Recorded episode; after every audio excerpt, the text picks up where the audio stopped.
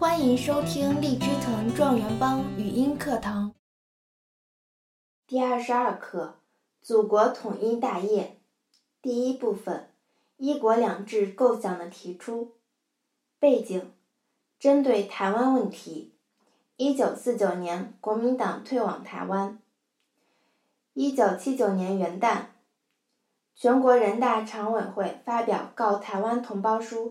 宣布采用和平方式统一祖国的方针。一九八一年九月，全国人大常委会委员长叶剑英发表关于台湾回归祖国、实现和平统一的方针政策的谈话。二十世纪八十年代初，邓小平提出了一国两制的伟大构想。一九八四年，全国人大六届二次会议。通过“一国两制”方针，“一国两制”正式成为实现祖国统一大业的指导方针。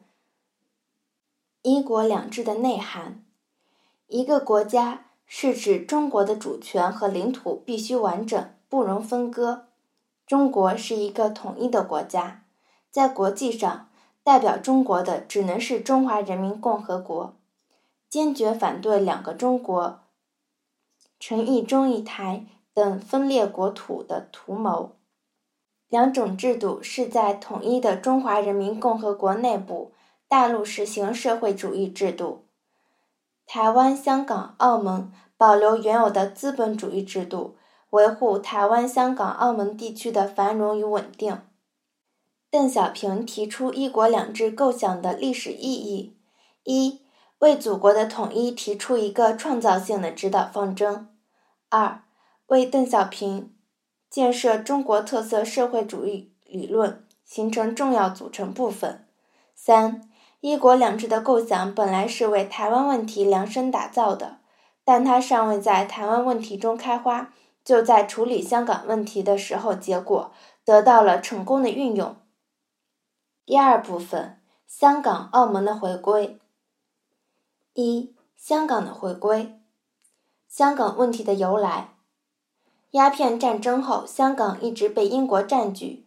新中国成立以后，中央政府一直没有放弃收回香港的努力。二十世纪八十年代，中国收回香港的时机终于成熟。香港回归的条件、一国两制构想的提出，以及社会主义现代化建设有了极大发展。香港回归的经过：一。一九八二年，邓小平和撒切尔夫人的会谈。二，一九八四年签署中英联合声明。三，一九九七年香港回归。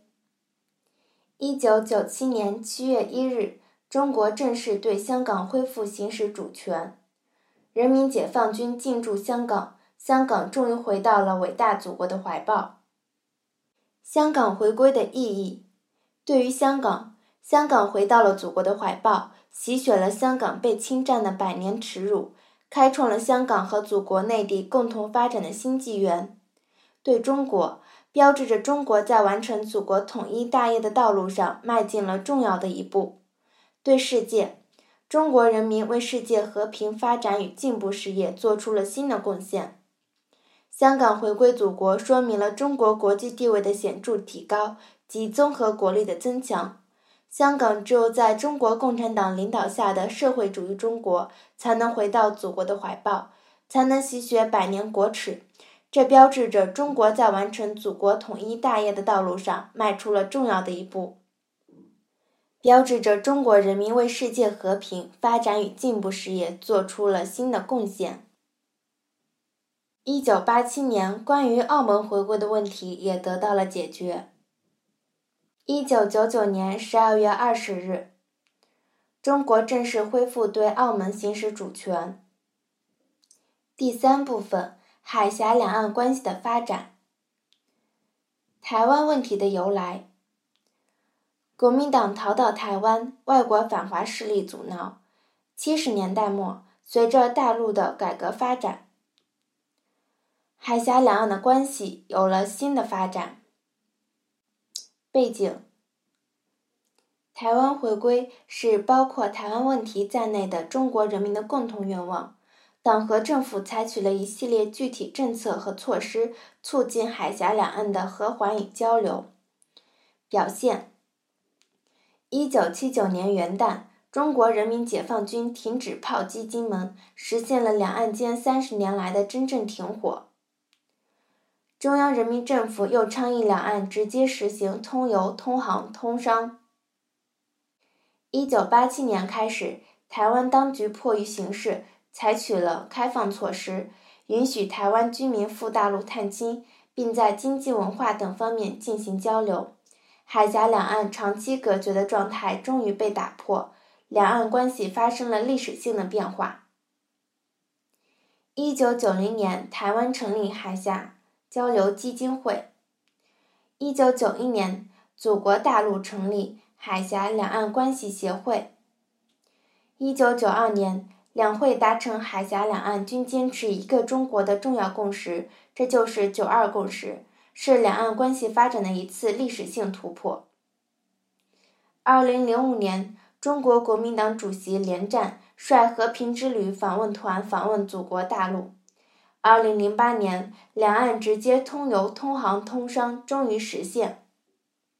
二零零五年四月二十九日。中共中央总书记胡锦涛在北京人民大会堂会见中国国民党主席连战，这是自新中国成立以来，国共两党最高领导人的首次握手。本课要旨：一、一国两制的伟大构想为祖国统一提出了一个创造性的指导方针；二、香港、澳门的回归是一国两制伟大构想的成功实践；三。改革开放以来，海峡两岸关系有了重大发展。更多学习资源，请关注微信订阅号“荔枝藤”。